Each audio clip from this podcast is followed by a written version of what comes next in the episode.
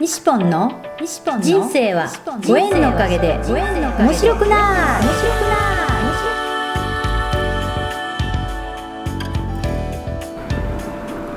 3秒で幸せ。心のユートピア。ありがとうの森ランド。幸せは言葉で決まります。嬉しい楽しい幸せ。ありがとう。聞いてくれたあなたにいっぱいいいことがありますように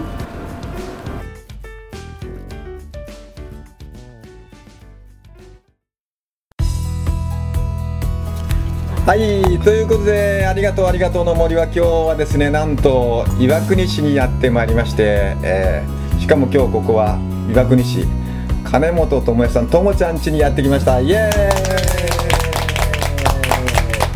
そこへ今日やってきたのがなんと富山からですねよしおちゃん。よしおちゃんの名前がよく正式に分からない。正式名辻よしおさん。辻よしおさんですね、はい、よしおちゃんよしおさんって言うから ちゃんとした名前が分からないんだということでよしおさん今日はよろしくお願いします。ありがとうございます。突然来ました。突然来ました。よろしくも まあということで今日ちょっとここへですね、えー、岩国の美しい女性4人、えー、ともちゃんちですからまあともちゃん、えー、金本智代さん。はいともちゃんイエーイからくみちゃん。はい、よろしくお願いします。西川くみこです。よろしくです。そしてのりちゃん。はい、よろしくお願いします。そしてやっちゃん。はい、やっちゃんです。真面目なやっちゃんやってきました。イタリア。行きたい。聞いてる人は何だかかわかんないけど。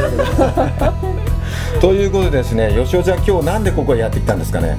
うん、あのね、ともちゃんのね。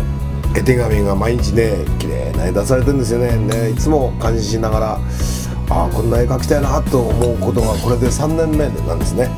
で一度あの僕が主催してともちゃんとさっちゃんと来ていただきました。九州のやつ。すごくあのみんなも喜んでくれてまた呼びたいなということで。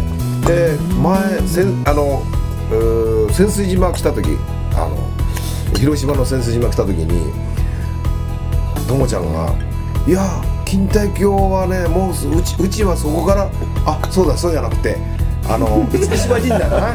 潜水島の後宮島にね。宮島に来たんだよね、うん、その時にうちうちその時にメールあったのはあのうちそこから30分で来れるのよなんて言ってね。あのあれ水臭いねって言ってそうだよな。そうそうそうそう。奥さんと一緒だった。そうなんだね。そんなまさかそんな近くにねともちゃんがいると思ってなかったしじゃあまだ出直してくるし今度来る時は行くねって言ったのが現実になったんですよ。ね、そうなんだね今日なんですよ。だ。からもしつながれば最高に嬉しい旅になるなと思って現実にこう来てしまったから本当に千筋島も良かったし今日こう来たのも良かった。でこうして美味しいねごちそうと綺麗な女性を前にしてね。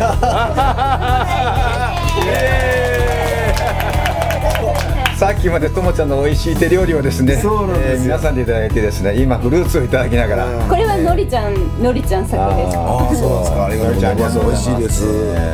はい。で吉尾ちゃんは今もう毎日毎日本当そうやって作品をですねフェイスブックにこうアップしてるんですよね本当ね。以前はでもそんなの全然やってなかった、はい、いつからですかね？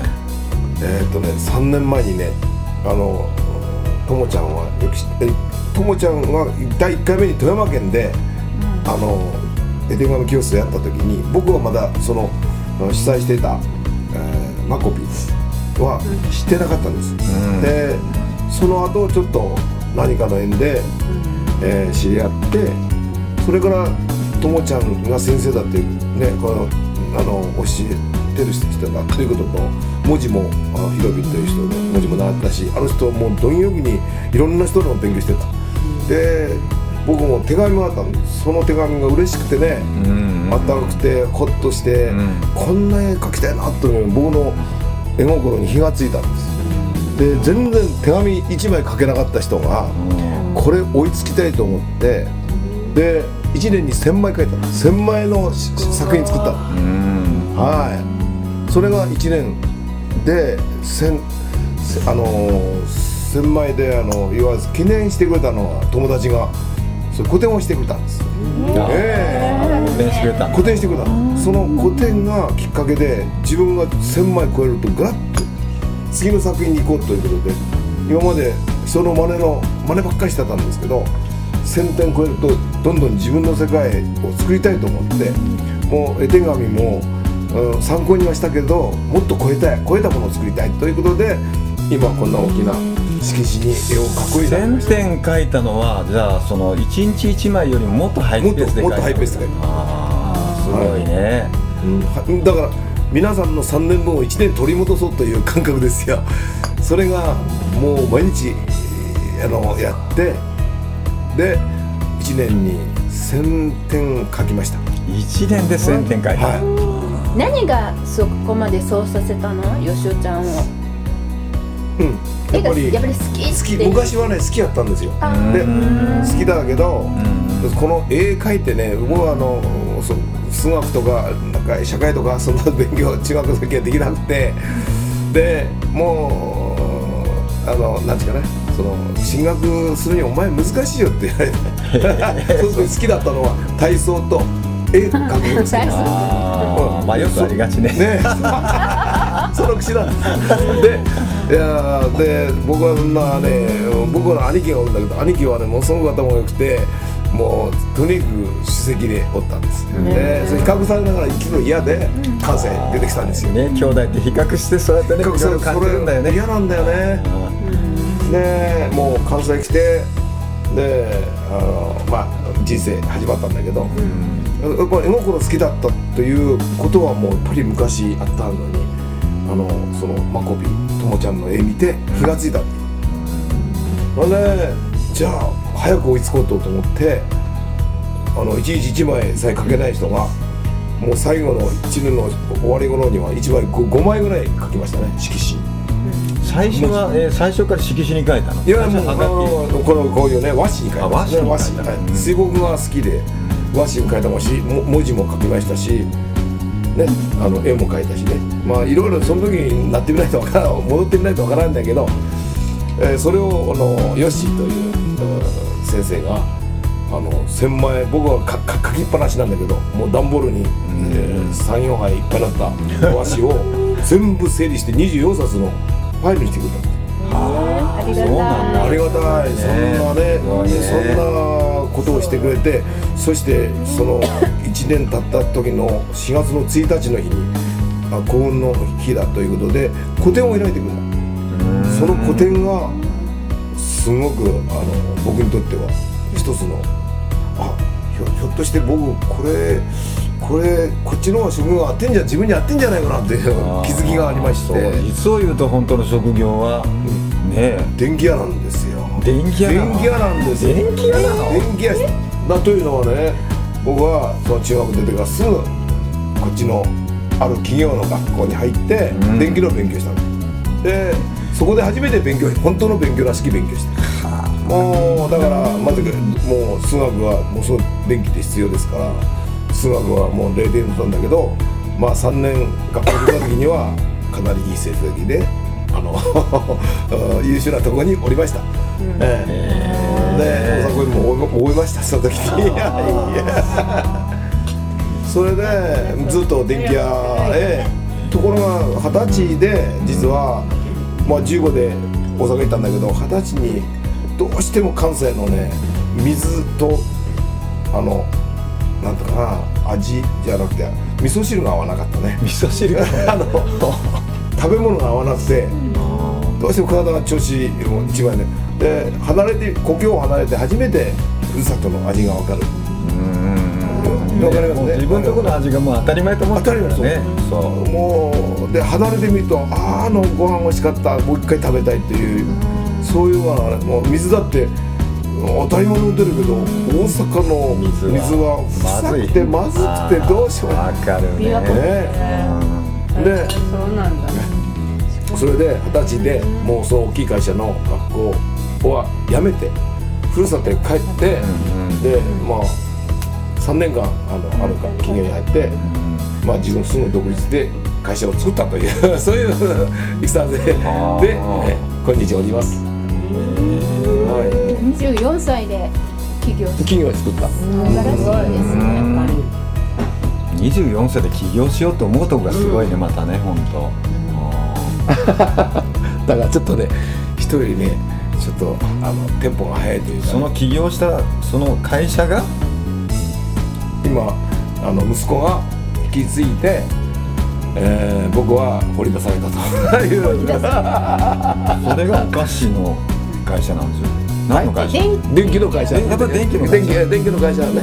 で息子はその電気、えーそのものよりも今何をしたいかったら今介護の時代だということで今介護の施設を3つ4つ作って今あ施設を運営してるということで僕が作った企業はあの会社はもうあこは遊び場の僕のアトリエというか遊び場アトリエになってるわけ。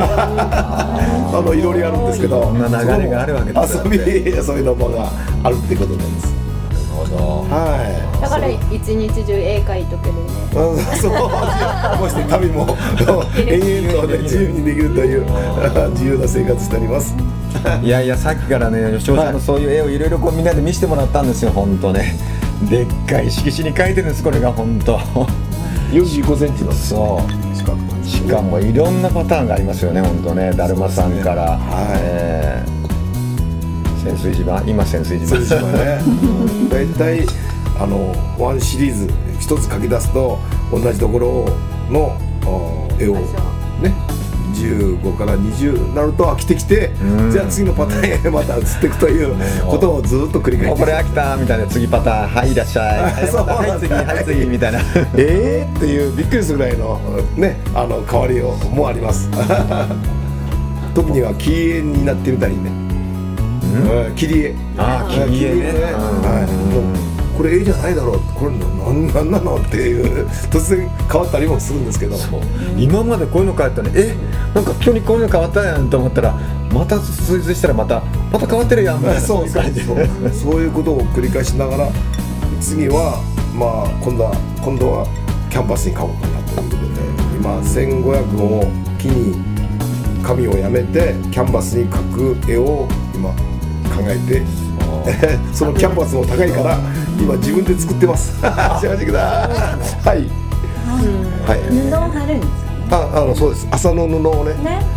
あのパンと引っ張ってあのパンパンにして貼り貼るということを今 一生懸命研究しながら作ってます。もう個展もやって本当そうやって今ずっと絵を描いてるから今から相当本当楽しみが出ますよね。しかも今度今駅になんかそういうのこうね。展示するんですよなんかね実は東京にねあのある人が個展ちっちゃなミニハウスなんちゅうミニこういうねあのところに出してくれんかと言って前の一線作の中の一部をちょっと出したらどこかの駅の大きな駅のお駅長さんにねいやこれはいいなっていうことで実は駅にも飾らせてくれんかという話がありましてで1週間ほど前にあの東京行ったんです。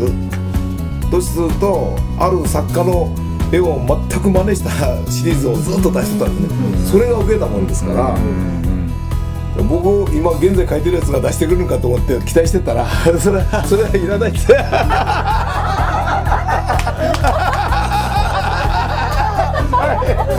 昔のその PPP したやつね真似したやつを出してくれんかって。いやそれはちょっと困りますねっていうことでお互いに気持ちあの要望が違ったもんで結局あのダメにしました。俺決断としてごめんなさいそれはね僕今これからね伸びていきたいんでもしその作家からね文句出たら俺の将来ボツになりますからごめんなさいねっていうことでもうその駅は僕からちょっとごめんなさい言ってお断りしました。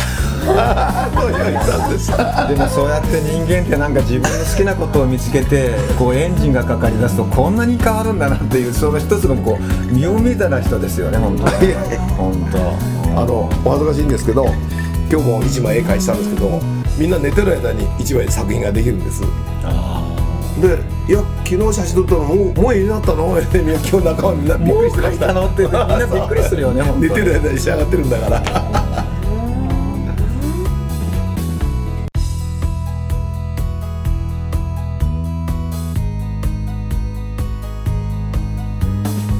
3秒幸せ詩人ありがとうの森西ポンのポッドキャスト。